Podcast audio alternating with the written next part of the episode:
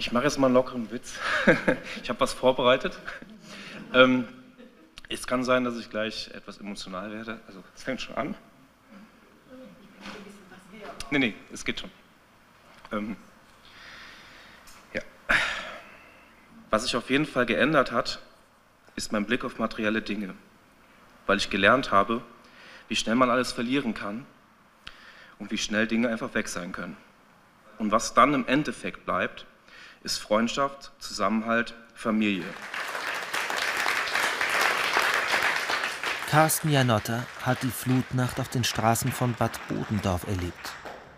Seine Geschichte hat er Diana Ivanova erzählt, Autorin, Therapeutin und Journalistin. Sie hat mit anderen Betroffenen daraus ein Buch gemacht, Das Ahrtal des Mitgefühls, druckfrisch vorgestellt im Arp-Museum in Remagen. Zwei Jahre lang war Diana Ivanova für das Buch und ihren Podcast 89 Schritte immer wieder entlang der A unterwegs. Sie selbst war auch von der Flut betroffen. Manchmal wundere ich mich, woher ich die Kraft hatte, auch in das obere Ahrtal zu, zu fahren mit Auto. Und, aber das hat mir auch sehr viel Angst genommen. Ich werde nie vergessen meine erste Reise nach Schuld weil ich hatte von Schuld nur schlimme Aufnahmen gesehen, äh, Bilder. Und dann dachte ich, oh Gott, was passiert jetzt, wenn ich dorthin fahre? Und ich habe so fantastische Menschen getroffen. Also ich fühlte mich nach, nach vielen Gesprächen reich beschenkt. Sie ist kurz vor der Flut nach Bad Bodendorf gezogen. Das Ahrtal ist ihr erst durch die Arbeit am Podcast und dem Buch zur Heimat geworden. Mit den Menschen zu sprechen, haben mir unglaublich geholfen, nochmal mich zu verbinden mit dem ganzen Tal, mit den Menschen.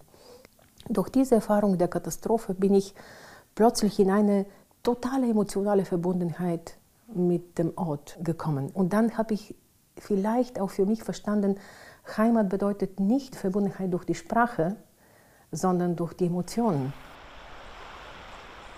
Verbundenheit ist auch entstanden mit Sarah Irmgarts, einer jungen Mutter und Yogalehrerin aus Heimersheim.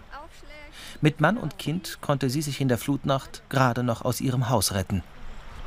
Ich finde, Reden ordnet die Gedanken und ordnet auch äh, die Gefühle, weil man noch mal mehr über sich selber auch nachdenkt ähm, und, und reinspürt, eben beides. Ja, das hilft wenn andere ähnliche Sachen erlebt haben und man teilt etwas oder man schenkt sich ein Ohr, dann man hört zu, man bekommt Aufmerksamkeit so, ne, für seine Worte.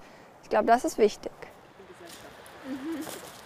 In der ersten Zeit nach der Katastrophe hatte sie viel mit sich selbst zu tun. Der Blick nach außen fiel ihr schwer. Die Natur entstehen lässt. Und dementsprechend fand ich es auch schön, dann eben nochmal zu hören, wie ist es euch in dem Dorf ergangen, wie, was ist da passiert. Und, und vor allen Dingen fand ich es auch schön zu hören, dass sehr viele da auch ähm, positive Entwicklungen für sich rausgezogen haben oder nochmal ja, mit, mit einem neuen Blick drauf geschaut haben und das geäußert haben. Insgesamt 23 Betroffene, Helferinnen und Helfer kommen im Buch zu Wort teilen mutig ihre Erfahrungen. Wenn du etwas hast, was dir gut tut, dann teile es doch mit anderen. Das nur für sich zu behalten, finde ich egoistisch. Man sollte Dinge teilen, auch wenn es um Emotionen geht, zum Beispiel. Keine Angst von unseren Emotionen zu haben, eigentlich mit denen zu arbeiten und einen Ausdruck zu geben. Da sehe ich auch die, die Möglichkeiten der Kunst und der Kultur.